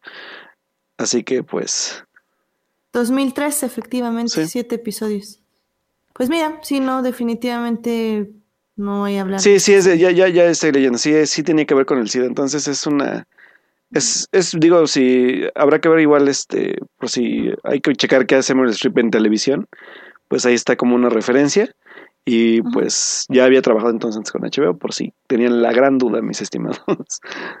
la verdad es que sí. O sea, ahorita este Alberto Mora nos está diciendo que, que la verdad sí sería un gran spoiler si te digo quién es Meryl Streep en la, siguiente temporada. No, sí, sí, sí es un spoiler, entonces no lo voy a decir, pero pero promete. Y la verdad es que. Ah, sí, sí la, yo sí la voy a ver. Sí. ¿Te acuerdas? De hecho, te dije que el día que fuimos al Mix Up, te dije que yo la quería comprar. Sí, deberías comprarla. La verdad está. Sí, lo voy a hacer. Y aparte está a buen precio, amigos, así que por si ocupan. Muy bien. Mixup, patrocínanos. ¿Digo qué? Sí, por favor. ¿Digo cuál? Sí, ok. Em, también nada más, eso sí, rápidamente, eh, les quiero recomendar mucho, como ya les he recomendado todos los podcasts, es ver Star Trek Discovery. Eh, este, no, el capítulo del anterior lunes, porque yo voy atrasada como una semana, entre comillas, ya que el capítulo que sale el lunes lo veo hasta el sábado y domingo. Eh, la semana pasada hubo una vuelta de tuerca muy fuerte en la serie, lo cual extrañamente me justificó el único pero que le podía, que le ponía a la serie. Eh, había un personaje que a mí no me gustaba porque su moralidad parecía como muy variable o sea, como que de repente era muy bueno y de repente era muy malo y así, así como, bueno, a ver, o sea, ¿es muy malo o eres muy bueno o es por el deseo del guion o por el deseo del capítulo o qué onda? Y justo me lo acaban de explicar el anterior episodio y fue así como, ¿qué? Qué fuerte. Entonces, o sea, en serio es una gran serie, no sé por qué no la están viendo. O sea. ¿Qué esperan? Star Trek Discovery, un episodio por semana. Vamos, chavos, no está difícil, está increíble, véanla. Eh, también otra de las series que les quiero recomendar es John Sheldon. Eh. Extrañamente, nada que ver con Big Man Theory, gracias a Dios.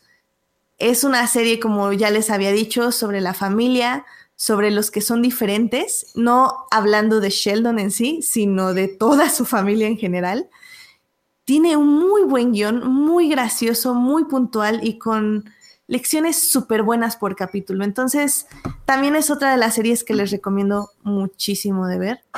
Eh, no lleva muchos capítulos, ahorita les digo cuántos lleva, entonces 20 minutos cada uno, súper fáciles de ver. Eh, la verdad les debo dónde la están pasando aquí en México, pero pues ya saben que la consiguen en el mejor festival de todos. Eh, llevamos 12 episodios, entonces... Debe ser pues, Warner, creo, ¿no? Probablemente, sí, debe ser Warner, porque tienen ellos de Big Man Theory, ¿no? Entonces, ah, bueno, en Estados Unidos es CBS. CBS, entonces debe ser Warner aquí. Muy bien, muy bien. Em, la verdad se las recomiendo mucho. Está muy divertida y súper bonita para toda la familia, para que la disfruten. Este, véanla.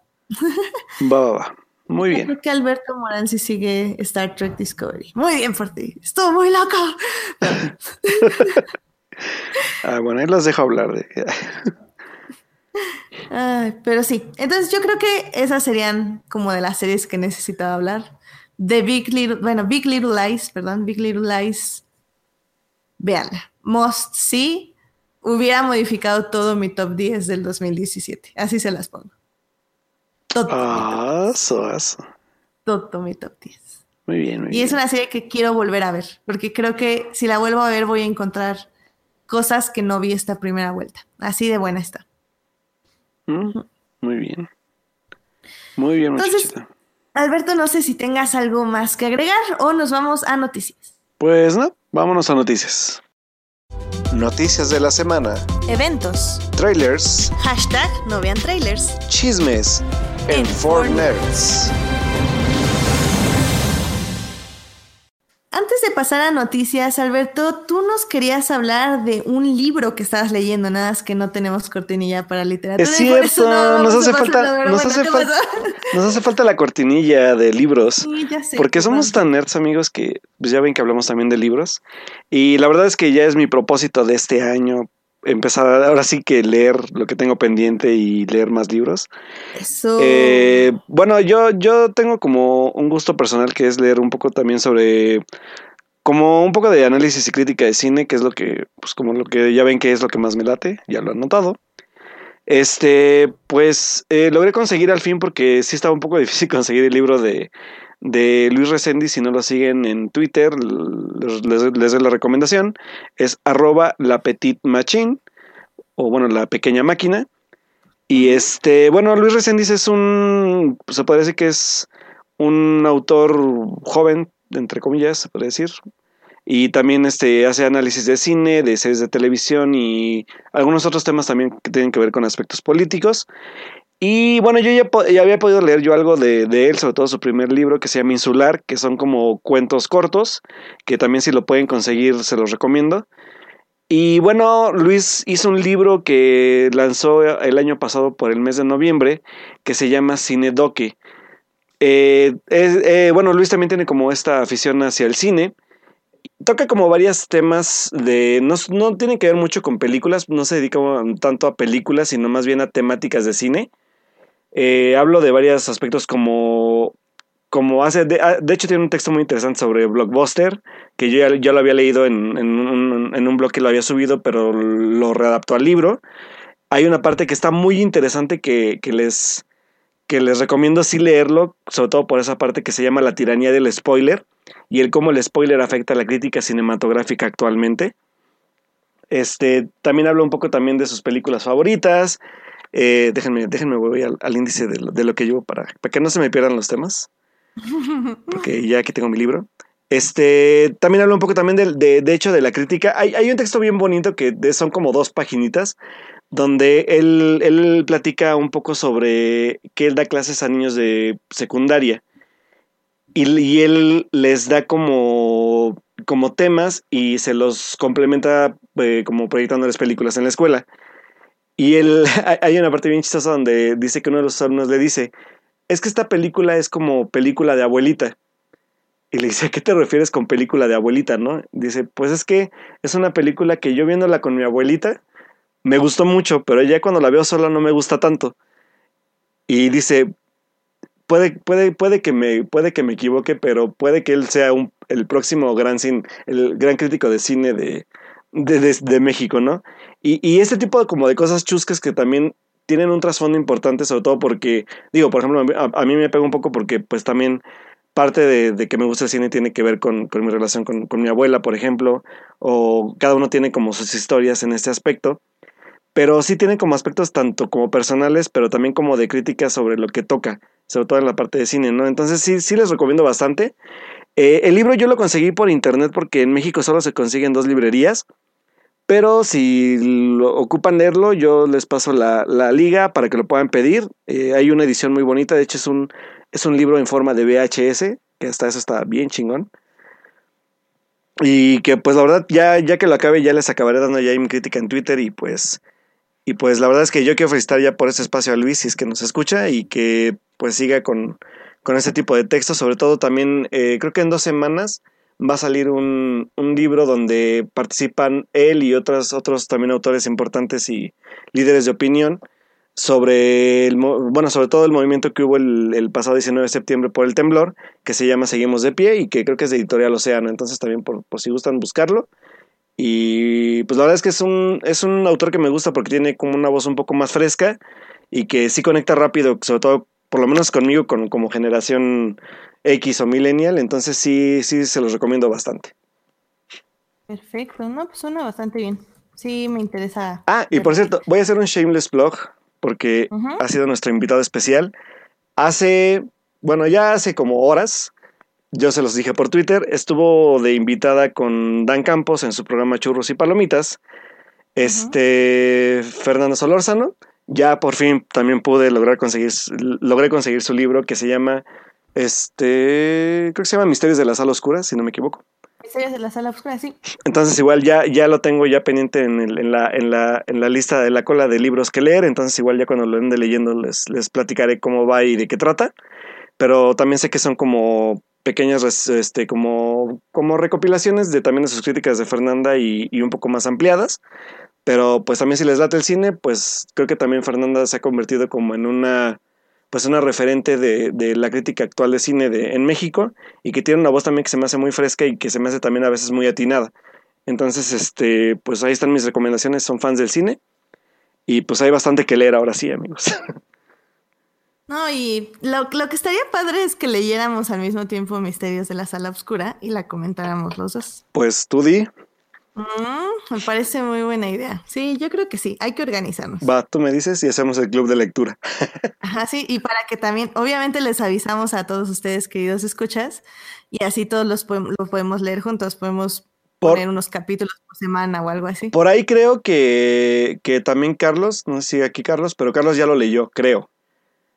Ah, perfecto. Entonces igual lo podemos, hacer lo podemos ir comentando con él entonces también y pues ahí está la, la, la tarea que les dejo de, de, lecturas, mis queridos amigos, escuchas. Sí, el, el, de Fernanda lo pueden comprar o pueden pedirlo igual por Amazon, ya sea en físico o, o en, en Kindle. Kindle. Así es. Entonces, por si gustan. Eh, la verdad, yo no tengo nada a decirles ahorita de libros. Eh, solo voy a decir rápidamente que haters de Star Wars. Si, si a Sí. The Spire Strikes Back Sí, le diga. quitaran el humor, neta, Han solo dejaría de existir. Sí, diga. Yoda dejaría de existir. Citripio dejaría de existir. Y Arturito dejaría de existir. El mugre libro, La novelización de Empire Strikes Back, tiene tantos chistes que nada más me hacen enojar, chavos. Sí, diga. ¿Dijo usted haters de Star Wars? Pero bueno, sigamos. Vamos a las noticias de la semana. La primera noticia que les quiero decir rápidamente es que CW ya anunció que está planeando el remake de una de las mejores series de la televisión de los noventas.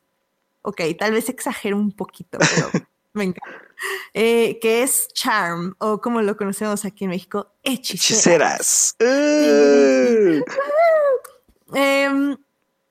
No sé qué pensar, sinceramente. No sé, tú, Alberto, ¿tú veías hechiceras? Ay, neta, no era fan, pero yo sí recuerdo haber visto capítulos de la serie, porque pues adolescente, pero yo recuerdo que era Ah. divertida, a mí me divertía. Sí.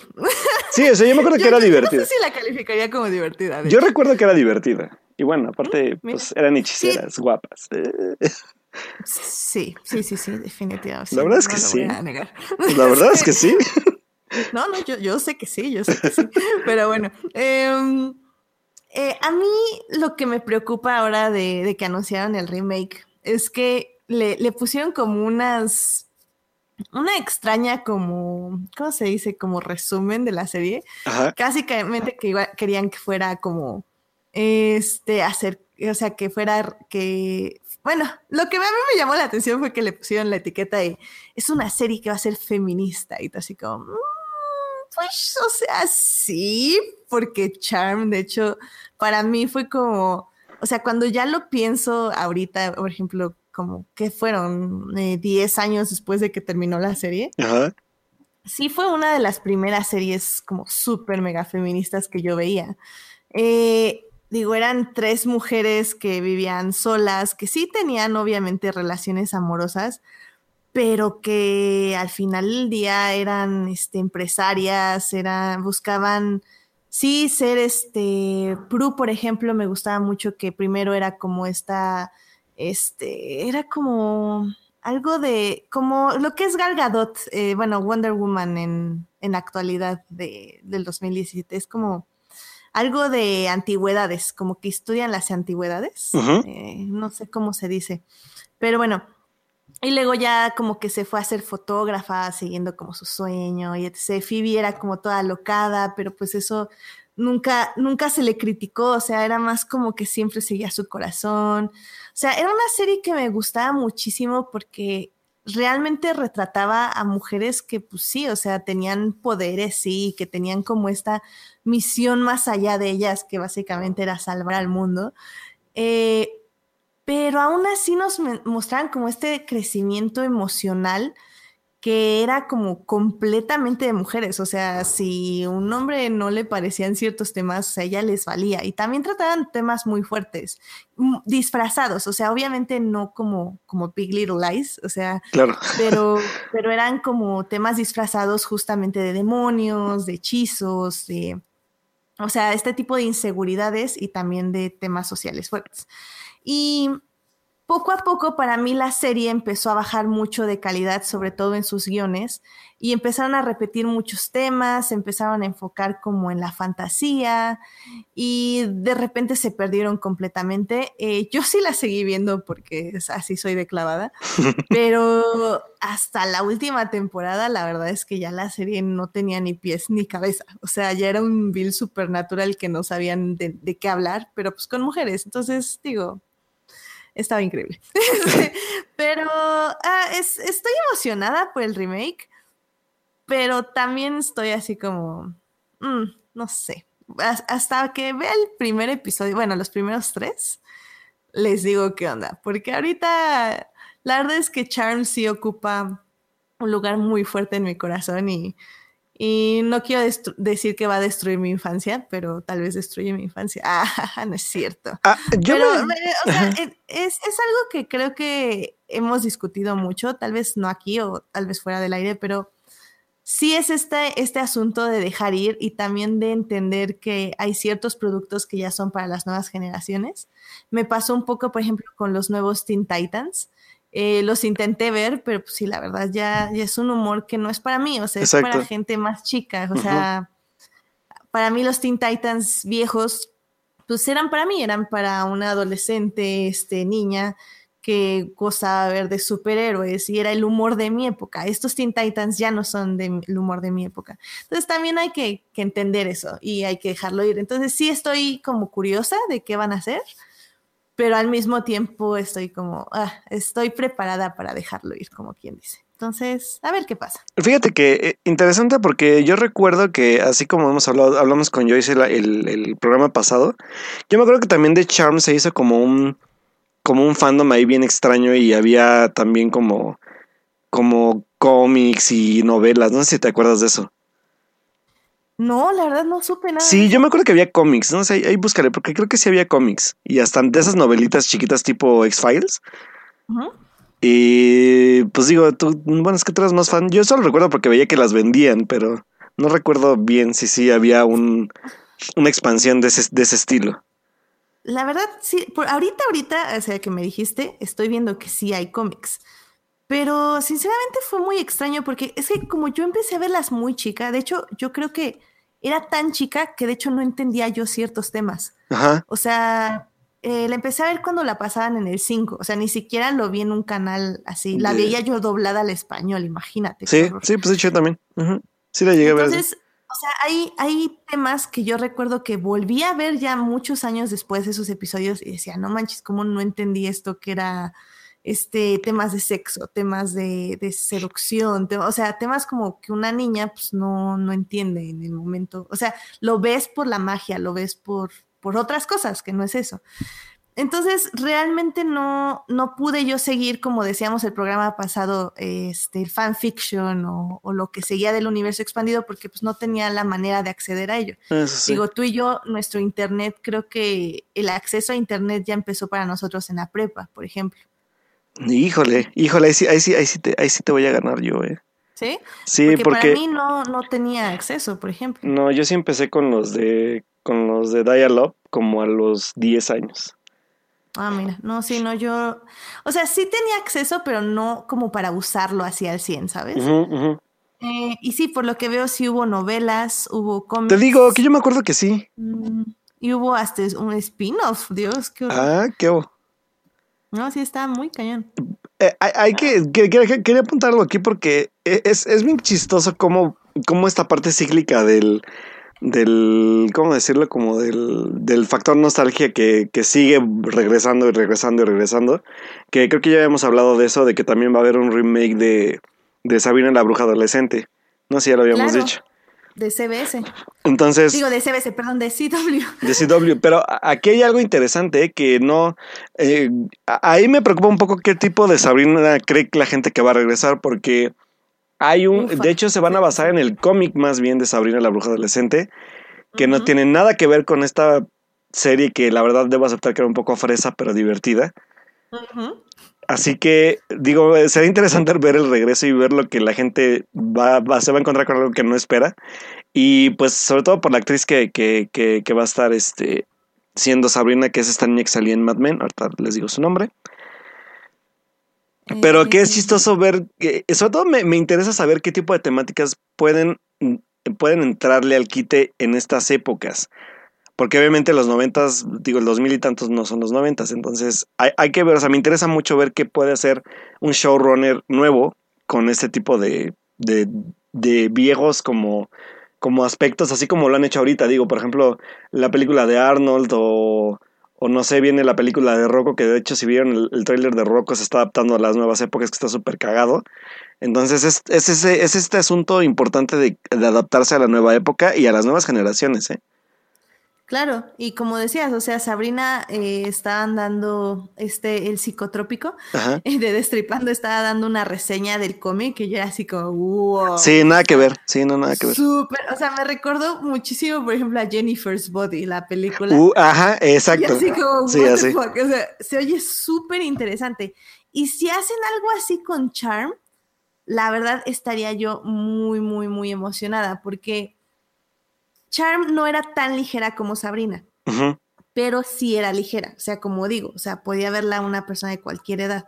Y por ejemplo, ahora esta Sabrina se ve que no la va a poder ver cualquiera, pero también las nuevas generaciones ya ven cosas más fuertes. Exacto. Entonces, quién sabe. O sea, la Ah, verdad, sí, este- sí. esta nueva ola, como dices, se ve muy interesante. Sí, hay que, yo, yo la verdad es que por lo menos Sabrina sí la espero. Digo, Charnto que no era fan, pero pues habrá que ver qué hay. Pero sí, Sabrina sí me llama la atención. La, la, la, pues la, ya no es niña, ya es adolescente la chica. Se llama Kiernan Shipka, que era la hija de Don Draper en Mad Men. Y que la verdad es que, sobre todo en las últimas temporadas de Mad Men, la, la chamaca entregó un papel bastante interesante. Entonces vamos a ver qué puede hacer con, con esta Sabrina nueva y, y bastante como, como diferente a lo que venía manejando Melissa John Hart. ¿eh? Entonces hay, hay que ver qué, qué sale de ahí. Exacto. También ahorita, eh, justo nos estaba comentando Alberto Morán que está la alfombra roja de Black Panther, así que Ah, si sí. quieren puede verla mientras nos escuchan, no pueden No verla puede- en lugar de... Exacto, sí, no, no, no nos abandonen por Black. Aparte es Black La Panther, verdad es que amigos. están vistiendo increíble, o sea, traen una ropa todos y todas, wow, o sea, muy, muy... Ah, yo no puedo Estoy verla porque si la veo, los, aban- los abandonamos, amigos. Ah, tú tampoco veas nada entonces. Oye, ahorita que me estoy acordando y que yo como nunca hablo de series porque nunca veo nada, yo sí tenía que hablar de algo, pero pues ya me, ya, ya no estoy en la etapa de series. No, ya no, lo siento.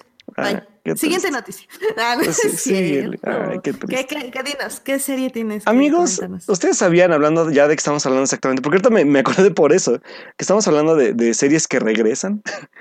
Este, yo creo que se les había dicho que, que ya les había dado como la noticia de hace como un, el año pasado, de hecho se las conté, que la serie animada japonesa de Sakura Card Captor iba a regresar. Sí, sí, nos dijiste. Y creo que, o sea, hasta que lo capté, sí estoy viendo Sakura.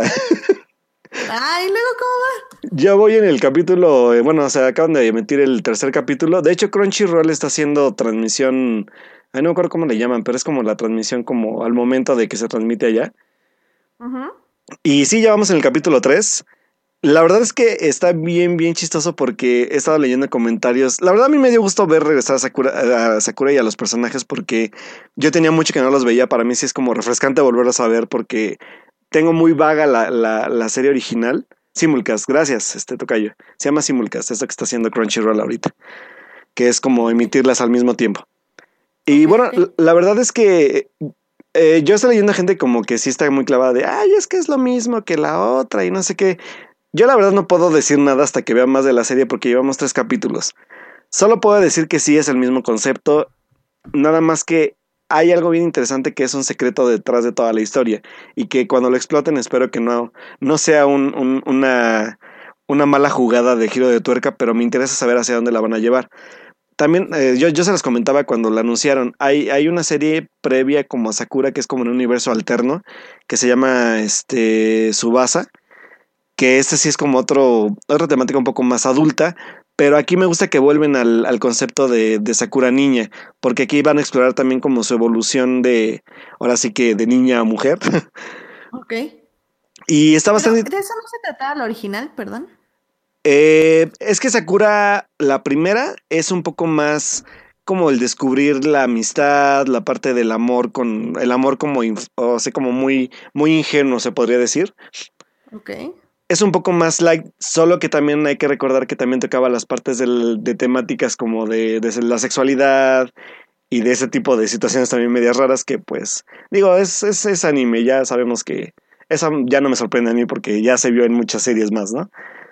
Pero eh, bueno, aquí obviamente ya, ya, ya creo que se saltaron un poco este tema del, del si algunos recuerdan, eh, una de las cartas tenía el poder como de, de, de la atracción que, no, más bien es cierto, uno de los personajes, que es este Yukito, que es un ángel, tiene como esta cualidad de atracción para quien lo vea, no solamente sea hombre o mujer sigue siendo el mismo tema, pero yo creo que actualmente ya no sorprende tanto por, por muchas cosas, ¿no? O sea, por, por el aspecto social y todo, pero sí son personajes que siguen apareciendo y que tienen como, ya están teniendo un, un peso más importante para el desarrollo tanto de, de Sakura como del regreso de, de Lee o de Shaoran, como lo conocemos, que es como el interés amoroso de Sakura.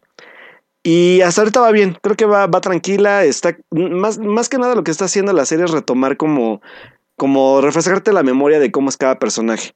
Este, por ejemplo, el que creo que es el que más nos acordamos todos, que es Kero, que es este, como de, de monito chiquito, que es su acompañante de Sakura, uh -huh. que es como el más chistoso de toda la serie, que sigue siendo igual de chistoso.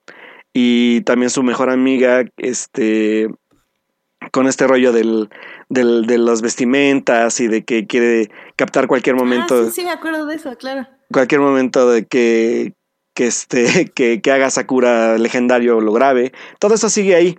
Y eso está bien padre, porque más bien yo lo que agradezco es que, que, es que se mantenga la esencia de la serie. Entonces va bien, va por buen camino. Están a tiempo todavía, son, duran 20 minutos los capítulos, van en, la, en el tercer capítulo.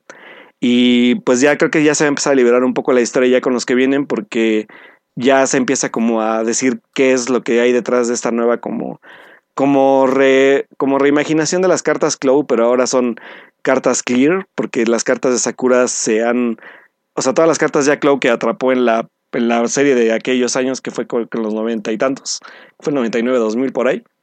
Ahora se volvieron, se volvieron transparentes y se volvieron a liberar, pero con diferentes monstruos. Lo que hay que descubrir aquí es por qué. O qué llevó a que pasara todo esto otra vez. Entonces, digo, o sea, es, es el concepto, el mismo concepto, ahora sí como la misma burra, nada más que revolcada. Pero me está gustando eso todo porque refresca un poco el, el, O sea, la verdad, yo la serie la vi hace mucho tiempo, la película igual la vi hace. La película sí tiene menos que la vi como hace dos años porque la volví a ver porque la tengo ahí guardadita. Pero sí, este, me gustó, o sea, me gusta cómo están llevando el asunto de Sakura, o sea, está, está padre sobre todo porque también ahora ya está en otro como asunto de vida, pues, o sea, Sakura ya está más grande, ya tiene otros intereses, ya es menos, se nota menos infantil el personaje, ya hay un poco más como de visión hacia otras cosas. Uh -huh. Y este, y, pero sí igual de divertido, o sea, eso es lo que, lo que agradezco mucho, que siga manteniéndose como ese, ese feeling de humor que, que había. Y que la verdad me estoy riendo mucho. O sea, todos los capítulos me, me río como loco con él. Tanto como con Kero, que es su, su, este, su demonito, como su, amiga, su amiga esta, la loquita, que se me fue el nombre de su amiga, ahorita, ahorita me acuerdo, yo soy malo para los nombres. Sí, no te preocupes. Pero este, siguen igual, o sea, eso está padre, que se mantiene como esta esencia, ¿no? Entonces, pues, si, si les gustó la serie de hace años, esta igual les va a gustar y sobre todo porque se mantiene en, en el mismo tenor de la, de la, peli, de la serie pasada. No, mira, yo creo que es importante porque, o sea, que empiece como estaba antes. Porque digo, yo lo vi mucho con Digimon Tree. O sea, igual creo que la primera serie de capítulos era mucho como justo ver dónde estaban nuestros personajes, o bueno, como, como dijiste, cómo eran y hacia dónde van. Pero sobre todo era volver a agarrar el ritmo de la serie o cómo antes era la serie. Porque, por ejemplo, yo veía Sakura Cap Captors, pero sinceramente no me acuerdo de nada porque no fue una serie como Digimon, que así me marcó muchísimo. Uh -huh. eh, entonces a mí no me gustaría hacer un rewatch. Una, porque no tengo tiempo y dos, porque pues, sinceramente no me super mega interesa. Entonces, pero sí me llama la atención volver a ver este, esta como resurgimiento, pues. Entonces me gustaría que justamente los primeros episodios me reintroduzcan a los personajes, me digan dónde estábamos para después decirme a dónde vamos. Y, lo hace bien. ¿eh? Creo que eso es súper importante, sobre todo si quieres agarrar nueva audiencia. Sí, la verdad es que sí, y lo, hace bien, o sea, creo que, o sea, exactamente la, la, serie empieza donde te dejó en la, en el último capítulo del, tanto de la película como de la serie, ¿eh? Se retoma ambos aspectos. Y de ahí empieza a jalar otra vez todo y, y también la mística que hay detrás de, otra vez, de este nuevo mundo de las cartas, ¿no? Entonces está padre. Yo, yo creo que, aparte la animación ha evolucionado bastante, sobre todo por los años. Se siente ya un poco más limpia, es, es más colorida, es más detallada. Y este. ¿Qué dice? Eh, perdón, estaba leyendo el chat. Pero la verdad es que sí, si les gustaba la serie, se les recomiendo ver. Y si no la han visto, es una buena reintroducción y aparte es muy divertida. O sea, yo la les digo, o sea, me he reído como baboso los tres capítulos. Y este, pues ahí si la ven, pues ahí, ahí, ahí la podemos comentar en Twitter, muchachos. Excelente. Pues ya nada más para cerrar el episodio rápidamente, les diré eh, que justo en el Super Bowl, que también se va a celebrar el siguiente domingo, eh, van a pasar muchos trailers, eh, bueno, aparte de comerciales, muchos trailers. La verdad es que yo... La única razón por la que veríamos el, Super Bowl. sí, no, la verdad es que sí. Ay, Dios, va a estar horrible. Yo sé. Maldita sea. Pero bueno, eh, la verdad es que a mí sí me gusta ver muchísimo comerciales y trailers, entonces casi siempre se los trato de recopilar como al final del Super Bowl, como los mejores. Digo, bueno, trailers no, no vean trailers. los comerciales, los comerciales sí. Pero bueno, si quieren ver trailers, va a haber el trailer de Jurassic World 2. También va a haber un nuevo trailer de Avengers Infinity War. Uh, eh, yes. de Black Panther. O sea, ya se estrena en dos semanas, pero bueno, ahí les va otro trailer. Eh, la película de Cloverfield 3. ¡Híjole! Una noticia interesante. Sí, exacto. ya se filmó la cuarta, la cuarta película pero J.J. Abrams. O sea, ya está, porque al parecer la hizo en set en tres días. Ajá, hay algo bien chistoso porque, o sea, llevamos dos películas, ¿no? Es este Cloverfield y, y Avenida Cloverfield 10, ¿no? Se dice que, aparte de esta noticia que dices tú que es la cuarta, se dice que la tercera no va a salir en cine, sino que se va a ir directamente a Netflix. No sé si leíste eso, entonces no, no, sé. No sé qué plan haya, ¿eh? O sea, está como medio extraño el asunto, pero. Bueno, hay que, hay que, hay que dejar que pase, porque acuérdense que aparte Cloverfield es una saga medio extraña, sobre todo por, porque es la saga de, es la saga de misterio de J.J. Abrams. O sea, a J.J. no le gusta soltar prenda ya hasta como un mes antes de que salga la película. Exacto. No, y, y, la verdad es que Cloverfield desde un inicio se manejó de manera muy interesante, muy diferente. Como que siempre trata de ir sorprendiendo y adaptándose a la época en la que está sorprendiendo. Entonces, si, si bien Cloverfield 1 eh, fue, tenía como este teaser que parecía verdad, pero no era verdad, y como esta época donde empezaban a hacer como el YouTube para promocionar cosas. Entonces, era muy interesante. Luego estuvo esta, la de Avenida Cloverfield 10, que, que yo no la vi, no he tenido tiempo, pero sí tengo ganas de verla. No la viste, no puedo creer. No, ya sé, y sí tengo muchas ganas de verla porque me gustaba mucho el cast y como la premisa. Me, voy a atrever a decir algo que creo que no lo dije en su tiempo cuando la vi, pero es una película muy Hitchcockiana, ¿eh? Órale. Así que sí ve la Edith porque sí está muy interesante. Está en mi lista. el, final creo que va a ser tu gran problema, pero toda la película es una. Es, es un deleite de tensión cañón, esa, porque toda la película te la pasas así, agarrado a la butaca y diciendo, ¿qué va a pasar ahora? Entonces, sí. Sí, es una, es una película muy, muy, muy interesante. Muy, muy buena. No, y aparte, o sea, que ahorita ya digan que ya está la tercera y viene la cuarta. O sea, y no, no me suena como greedy, ¿sabes? Como ambicioso.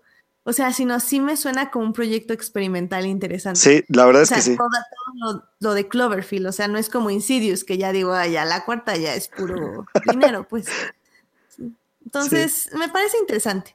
Pero bueno, en el Super Bowl vamos a ver el tráiler de la 3. Ah. Eh, También va a salir el tráiler de Misión Imposible 6, mejor conocida como... El bigote de Superman. El bigote de Superman, claramente. Y si no han visto el video de donde Tom Cruise se rompe el, El tobillo, no manches. ¡Auch! Sí, no, no, no. ¡Auch!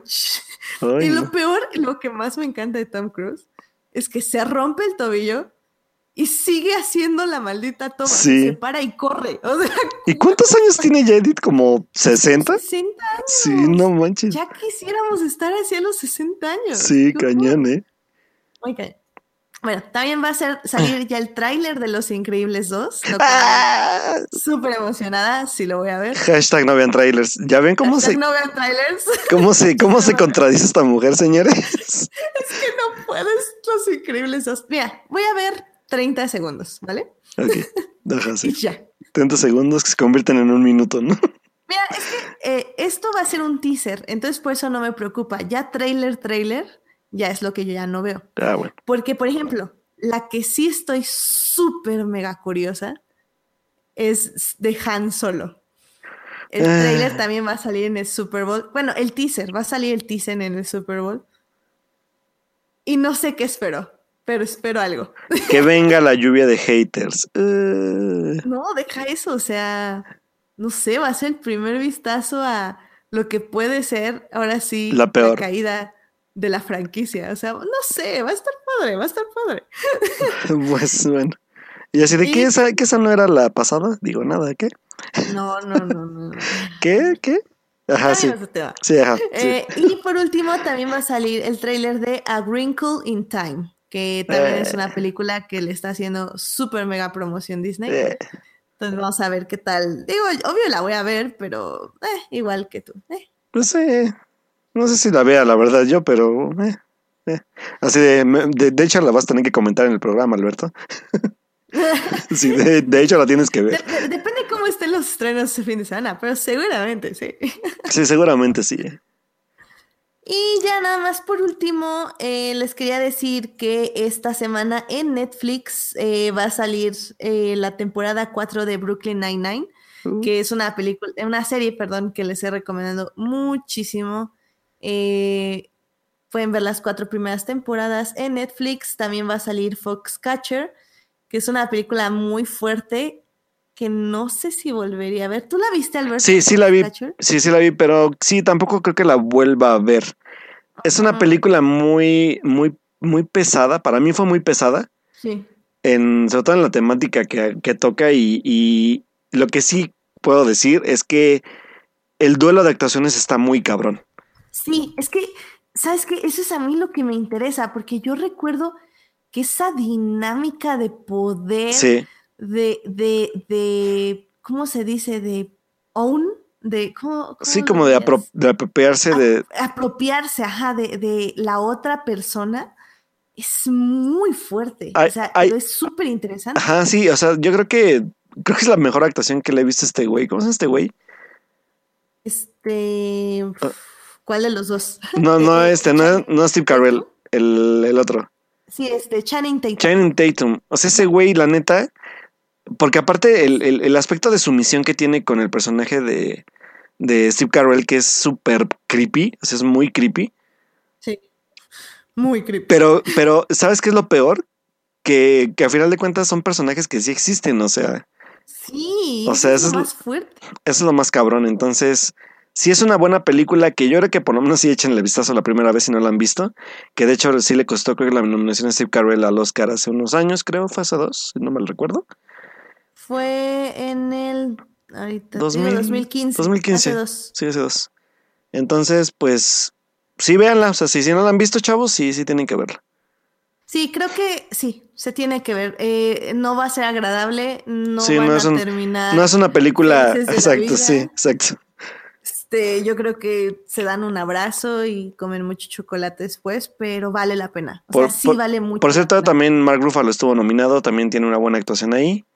Sí, también tiene. Estuvo nominado Steve Carell, Mark Ruffalo. En dirección estuvo nominado Bennett Miller. En el Miller, ajá. En guion. Y bueno, make-up, porque a Steven, Steve Carell lo. Le ponen literal una cara. Una cara este, diferente, nueva. sí, sí, claro. Una cara diferente. Sí. Entonces estuvo nominada también por maquillaje y peinado. Eh, también se estrena en Netflix esta semana la sexta parte, la temporada 6, parte 1 de Teen Wolf. Eh, ya saben que yo super, fui súper fan de Teen Wolf. Sí. Pueden verla también. También va a estar la mejor película de Marvel. ¿Qué? ¿Cuál? La de Guardianes de, la, Galaxia. Eh, sí, sí, concuerdo. Exacto, perfecto. Sí, concuerdo. Y también se estrena la temporada 1 de las chicas superpoderosas, pero Alberto ya estábamos viendo que es de la vieja, o sea, de, la de nuestra época. La mejor, claro. La mejor, obviamente, porque ya está la temporada 2, 3, 4 en Netflix, pero no tenían la 1 por alguna extraña razón. Entonces. Ay, señores, y si no han visto la nueva, ni la vean, la verdad, porque yo vi tres capítulos y dije, no quiero odiar a las chicas superpoderosas, así que mejor ya aquí le paro. Sí, es, justo como lo que decía hace ratito, o sea, ya no es para nosotros, sí, definitivamente. Digo, y, y, o sea, viendo también, creo que cuando estrenan Pato Aventuras, la nueva serie, creo que... ¿Se estrenó? Ya estrenó, ¿va? No, y no, otra... Y nuestros, bueno, no nuestros amigos, porque todavía no les escribo. pero bueno, en un podcast que escucho que se llama Crónicas del Multiverso, eh, son muy fans igual, bueno, eran muy fans de Pato Aventuras y uh. ellos sí empezaron a verla, esta nueva, y terminaron muy decepcionados. De hecho, lo pusieron como de lo peor del año pasado. Entonces, si les gustaba mucho y no quieren romperse el corazón y sus infancias, pues yo no la vería. sí, no, la verdad es que no. No, no, ni ganas dan, la verdad. Pero muy bien. Pues yo creo que con eso terminamos el programa de hoy porque se nos fue un poco largo, ¿eh? Sí, ya. para no hablar de nada, hablamos de mucho. De muchas cosas, sí. Este, dato extra de noticia también. Hay, hay un, hay un, bueno, ya creo que ya lo, ya lo debieron haber notado, pero sigue estando este pleito con el cine azul y Universal, así que posiblemente la película que vio Edith, y creo que por eso la vio en ese cine, este, la película de Steven Spielberg creo que solo va a llegar al cine rojito. Entonces van a tener que cazarla, amigos, porque sigue esta, esta bronca de distribuidoras. Que pues obviamente ya saben que es este pleito de, de cuánto dan por la copia y cuánto, cuánto quieren ganarle. Entonces, pues, a ver hasta cuándo se soluciona este rollo. Y de mientras, pues obviamente, pues el cine rojito se va a beneficiar de los estrenos del Oscar, que son bastantitos y, que, y que ojo ahí porque hay algo que sí iba a decir. Ahorita que fui dos veces al cine y hablando de nuestro estreno principal de la otra semana, eh, me pasaron tanto el tráiler de Call Me By Your Name en México como aquí en Pachuca. Entonces, posiblemente como Cinépolis no está teniendo como el alcance de películas del Oscar, tal vez Sony se atreva a lanzar la película con más copias de las que planeaba. Entonces, vamos a ver cómo funciona eso. Híjole, es que la verdad está muy complicado. Digo, yo sé que tú eres ya premium del cine rojito, pero yo ya fui dos veces este año, lo cual es más de lo que he ido los últimos cuatro años. Y digo, qué feas salas. O sea, las salas son feas, los asientos son feos, la proyección no estaba mal, pero no era una buena calidad. El sonido, por ejemplo, mi papá es muy freak del sonido. Ajá. O sea, salió muy igual, así como no. ¿Qué crees? ¿Qué crees que, que, el, que yo, yo sí voy a decir una punta extra de esto? Es bien extraño porque casualmente el, el, mejor, bueno, abrieron uno nuevo todavía hace poco en, una plaza que está exactamente cerca del donde está el mejor cine azulito de aquí. Pero el que está por mi casa, que es como, es el segundo que de hecho que hay porque, bueno, ya ven que antes eran Multicinemas, antes de Multicinemas creo que fueron otra, otra marca, no recuerdo qué marca. Pero eran, ah, eran Lumière, luego fueron Multicinemas y después ya fueron Cinemex. O sea, se fueron cambiando de nombre. Ok. El cine, el cine que yo tengo cerca empezó como Multicinemas y después mutó a Cinemex, pero la verdad es que el sonido es de los mejores cines que hay en Pachuca, porque incluye eh, el, cine de cine solito de Pachuca tiene muchas fallas en, sonido a veces para mí, sobre todo porque no, no, no ecualizan bien el, sus agudos y todo. Y el, cine de acá del Rojito sí, sí tiene buen, buena sala. O sea, ahí sí puedo decir que sí. Y sabes que también que las, los espacios entre butacas de ese cine son mucho más amplios que los del, los del Cinépolis de, de Chido de acá de Pachuca. Híjole, no, pues yo. Es raro, ¿eh? Porque por eso, por eso cuando hablan mal de, del cine, yo digo, pues fíjate que acá no, porque aparte este cine, el que está cerca de mi casa, casi nunca hay gente. Es raro. Bueno, hay gente solo cuando son premiers y hay películas chingonas, pero de ahí en fuera suele estar muy tranquilo. No vacío, porque no está vacío, pero sí es tranquilo. O sea, tú puedes Es que disfrutar una película y sentarte en donde tú quieras sin que haya alguien que te patee la butaca o algo. Es que, ¿sabes qué? Creo que en tu pueblo fue el efecto de invertido de mi pueblo. Porque aquí Cinépolis eh, fue el que se empezó a adueñar de todo. O sea, por cada Cinemex Ajá. hay tres Cinépolis. Entonces, la calidad del Cinépolis es muy, muy buena porque fueron como los primeros cines que llegaron. Entonces, como que siento que le invirtieron mucho. Entonces, las butacas, los espacios y todo esto están muy bien. Y, por ejemplo, como es mi pueblo, igual, o sea, yo que voy a las matines, como dices, eh, no hay gente. O sea, es muy raro que me toque gente atrás o gente ya. adelante o gente a los lados. Y Cinemex como que, como que dijo, no, pues ya se apoderó Cinepolis, entonces no vamos a poner nada, o lo que pongamos ponemos poco. Y, y se llena. Entonces es, es complicado porque justo fui a ver dos películas pesadas, la de Darkest Tower y la de The Post Ajá. las vi en Cinemex y, y bueno, como digo, son películas pesadas, son películas largas que en sí no tienen un sonido complicado, pero sí es un sonido como, como puntual, como delicado, se podría decir en cierta forma. Y como que no, no lo sabían sumergir bien, o sea, ecualizar bien las bocinas, la pantalla estaba como oscura. En, un, en una película, creo que fue Darkest Towers, está como, como mala cortina, no sé.